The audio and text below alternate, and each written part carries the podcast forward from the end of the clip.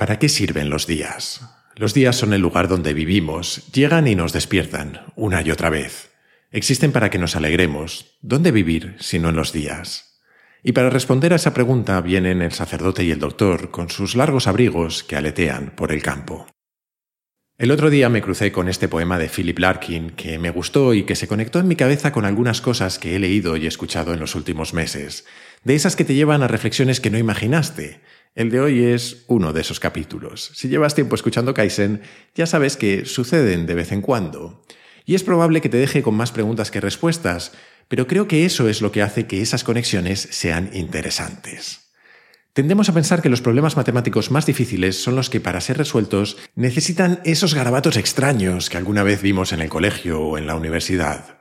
Nos imaginamos gigantescas pizarras llenas de símbolos extraños como las letras griegas, las raíces cuadradas o las culebrillas que simbolizan las integrales. Parecen conjuros escritos en un lenguaje demoníaco. Sin embargo, algunos de los problemas más difíciles no necesitan nada de eso. A veces, de hecho, la pregunta es simple y el cálculo sencillo, pero la respuesta es muy, muy, muy complicada. ¿Para qué sirven los días? O, por ejemplo, ¿cuánto vale una vida? Responder a esa pregunta tan fría y tan dura inevitablemente nos va a llevar a hablar de la muerte y de algunas cosas tristes, así que si no tienes un buen día a lo mejor quieres dejarlo para otro momento. Pero como hablábamos en aquel capítulo de la temporada pasada sobre las cosas que los nietos deberían saber, la muerte es parte de la vida y es también parte de la sociedad, aunque a veces miremos para otro lado.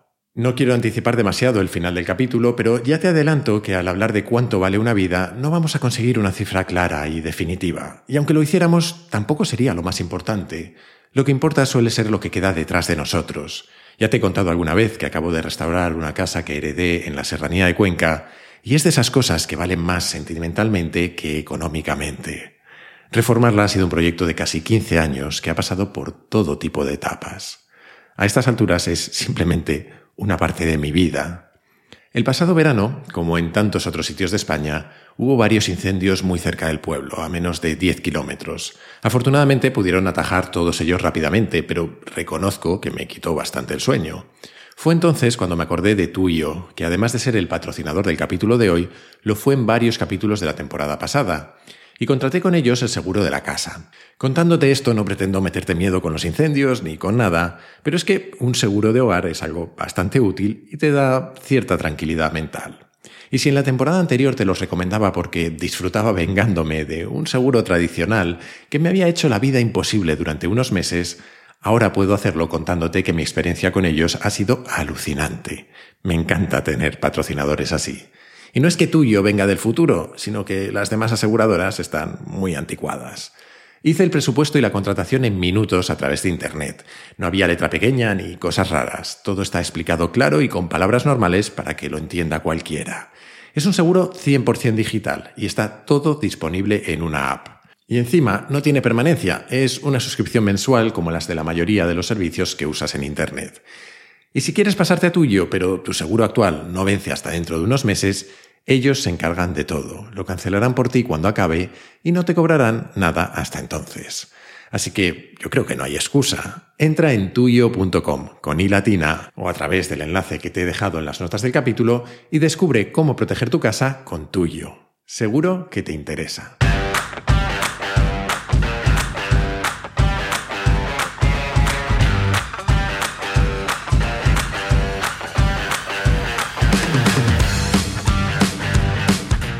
Soy Jaime Rodríguez de Santiago y esto es Kaizen, el podcast para mentes inquietas en el que te acerco a personas, a ideas y a técnicas fascinantes de las que aprender cada día.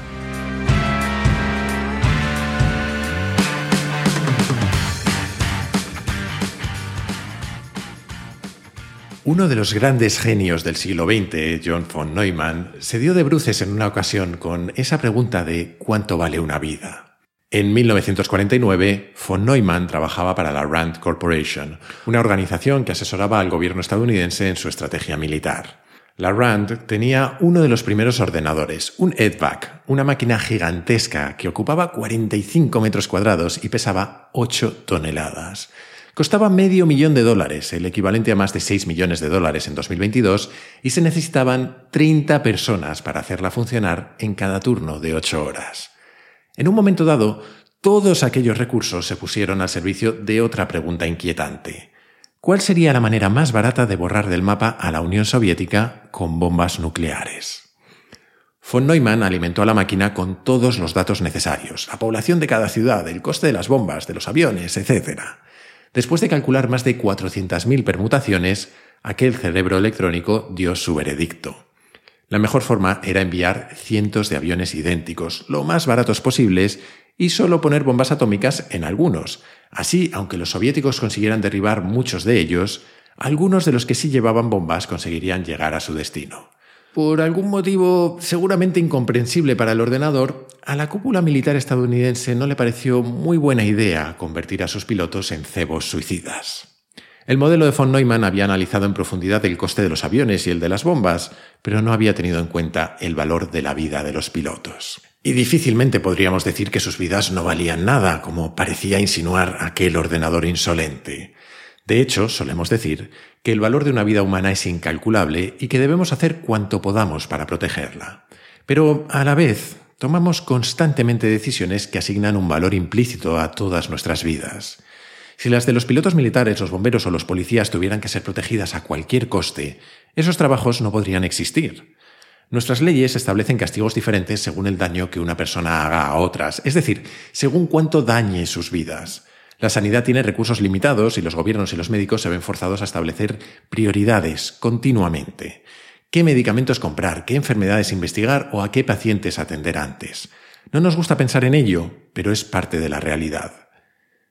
Tras el fiasco del modelo de von Neumann, pasarían aún 20 años antes de que se hiciera algún progreso relevante en dar respuesta a esta pregunta tan retorcida.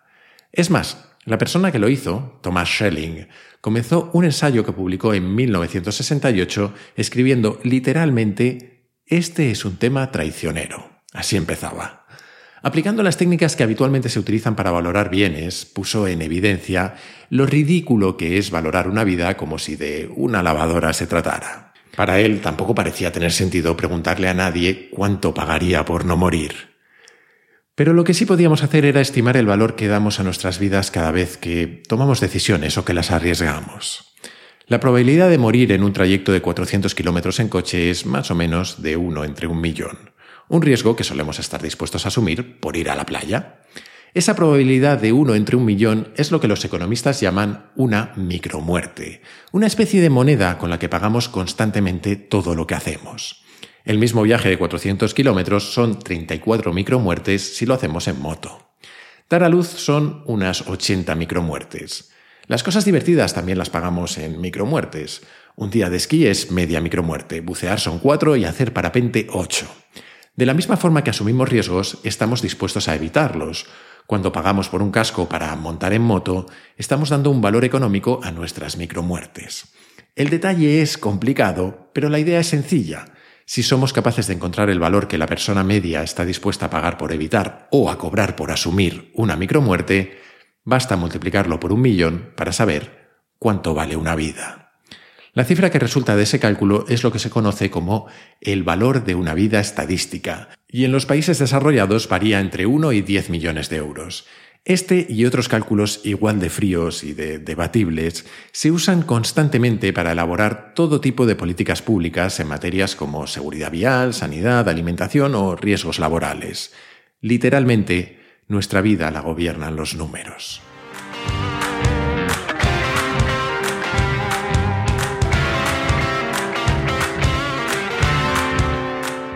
Antes de que nos metamos en temas aún más complicados, déjame recordarte que esta temporada he abierto un número de teléfono para que, si quieres, puedas enviar tus notas de audio por WhatsApp.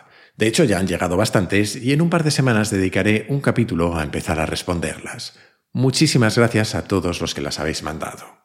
Y por si a ti también te apetece participar, te recuerdo el teléfono 683-172-622, con el prefijo 34 delante si escribes desde fuera de España. Aquí te espero.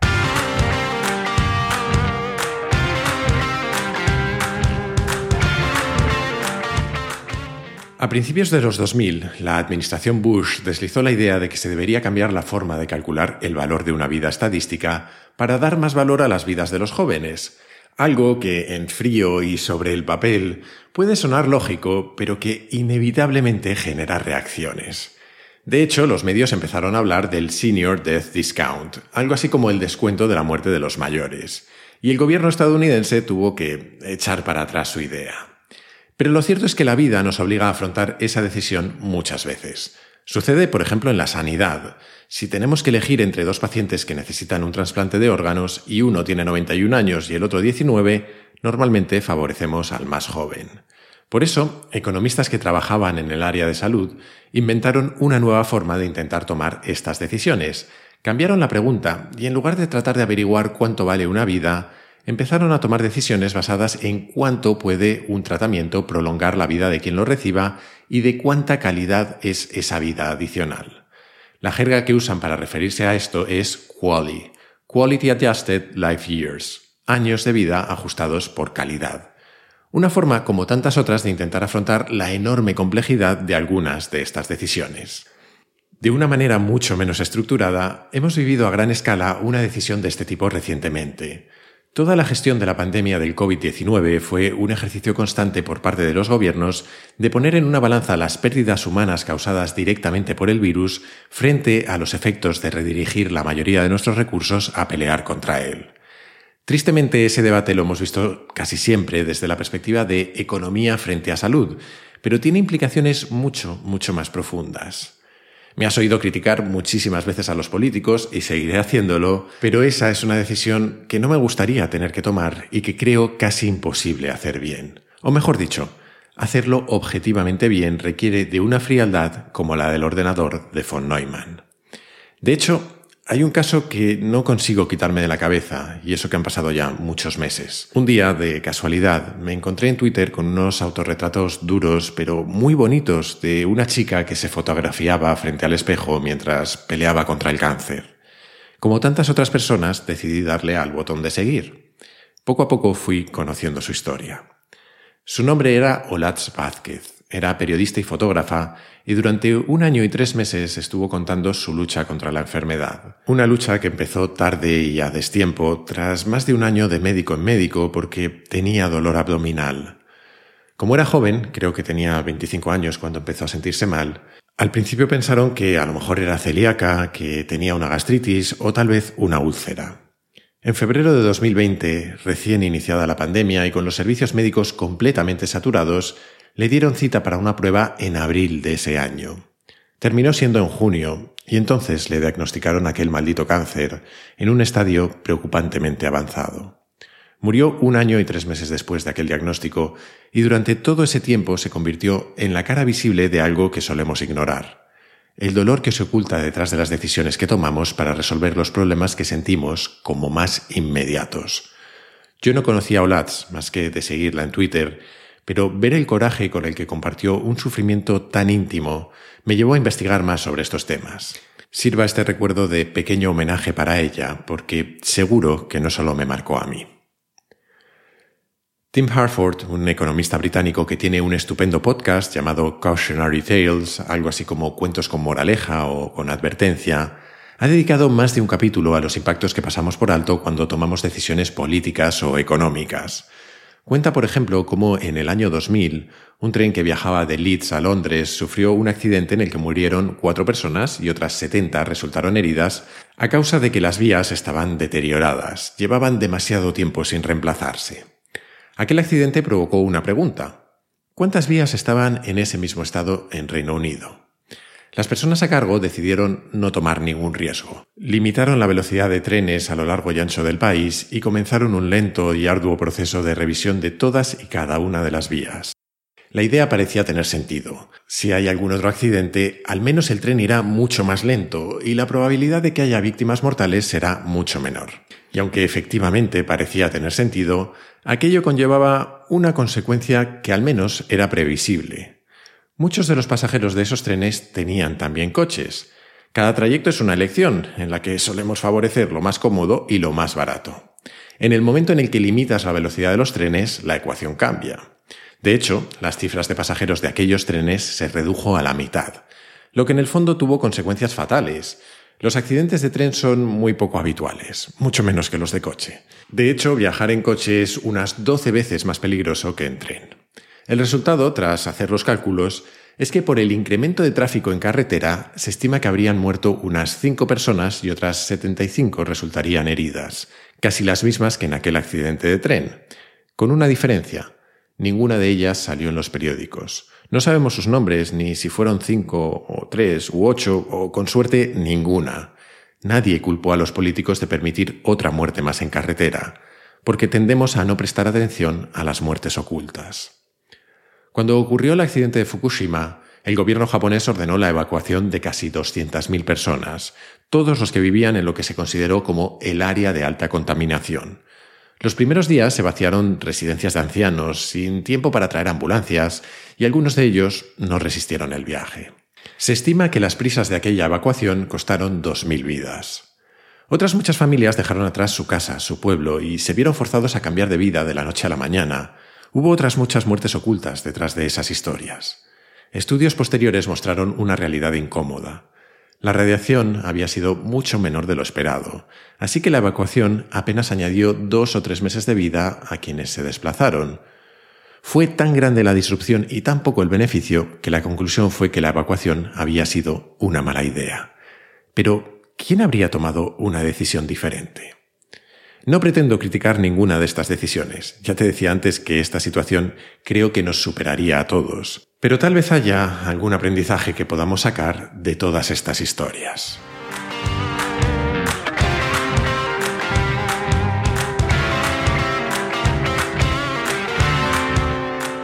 Al propio Thomas Schelling, de quien te hablaba al principio del capítulo, se le suele atribuir un concepto que explica algunas de estas decisiones. Él mismo escribió que el daño a una persona particular suele despertar sentimientos de ansiedad, culpa o responsabilidad, pero que todas esas emociones desaparecen cuando tratamos con muertes estadísticas. Esta idea se conoce hoy en día como el efecto de la víctima identificable. Cuando podemos identificar a las víctimas de una catástrofe, cuando sentimos la responsabilidad de evitarlas, nos lanzamos a la acción. Por eso lo que hizo Latz fue tan importante, porque cuando las víctimas se pierden entre las estadísticas y el anonimato, nos cuesta mucho más actuar. Incluso aunque pudiéramos salvar muchas más vidas anónimas con el mismo esfuerzo, nos mueven mucho más las que podemos identificar. Esto es algo que las ONGs conocen bien. Por eso no suelen enseñarnos una fría gráfica que muestra cómo hay un millón de niños en riesgo de inanición, sino que nos enseñan la foto de uno de ellos, nos dicen su nombre y nos cuentan su historia. Esa es parte de la explicación de algunas de nuestras decisiones.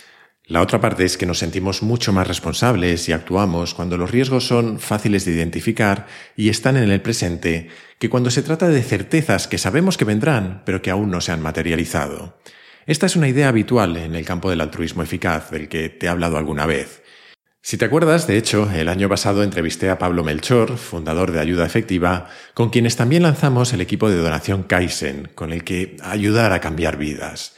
Desde entonces hemos recaudado casi 10.000 euros, con los que, entre otras cosas, hemos ayudado a evitar más de 286 casos de malaria y unas 4.800 infecciones de gusanos parásitos. Si te interesa echar una mano, puedes visitar ayudaefectiva.org barra c barra Kaizen para saber más. Pero te estaba hablando de esa idea de que nos enfocamos en los riesgos claros y presentes antes que en los daños que sabemos que vendrán en el futuro. El filósofo Will MacAskill es uno de los impulsores del movimiento del altruismo eficaz y acaba de publicar un libro llamado What We Owe the Future, ¿qué le debemos al futuro?, en el que aboga por lo que algunos llaman el largoplacismo. La idea es, en el fondo, bastante sencilla. Tenemos la obligación moral de tener una influencia positiva en el futuro. Esa es su tesis. Dicho de otra manera, la historia escrita de la humanidad tiene apenas 5.000 años y podría durar millones más o terminar en un par de telediarios. Después de nosotros podrían venir cientos de miles de millones de personas que tuvieran vidas maravillosas o un sufrimiento inimaginable o que simplemente no llegaran a existir. Y en buena medida lo que les pase a ellas depende de lo que decidamos hacer nosotros hoy. Seguramente esta temporada hablemos en algún momento de cómo vemos el futuro en estos tiempos que estamos viviendo y volvamos a esta idea de la responsabilidad que tenemos sobre las vidas de quienes vengan después. Y tal vez, tal y como te lo he contado, te suene pesimista o como yo, sientas que es una presión gigantesca y que bastante tenemos con lo que tenemos. Pero McCaskill, en realidad, lo plantea desde una postura optimista.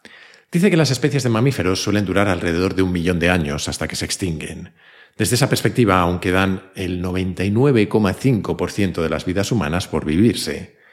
Tendemos a sentirnos los últimos en llegar, porque lo somos, pero en realidad vivimos al principio de la historia, en lo que será un pasado muy muy lejano para la mayoría de los que vendrán después.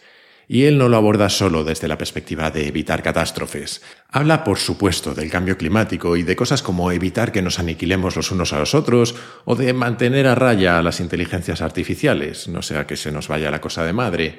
Pero también dice que todo esto no es solo una responsabilidad, sino una oportunidad. Porque según él tenemos un enorme poder, el de hacer que los cientos de millones de vidas de quienes vengan después de nosotros sean las más prósperas y las más felices de la historia. Lo cual, ¿qué quieres que te diga? A mí me parece un muy buen objetivo.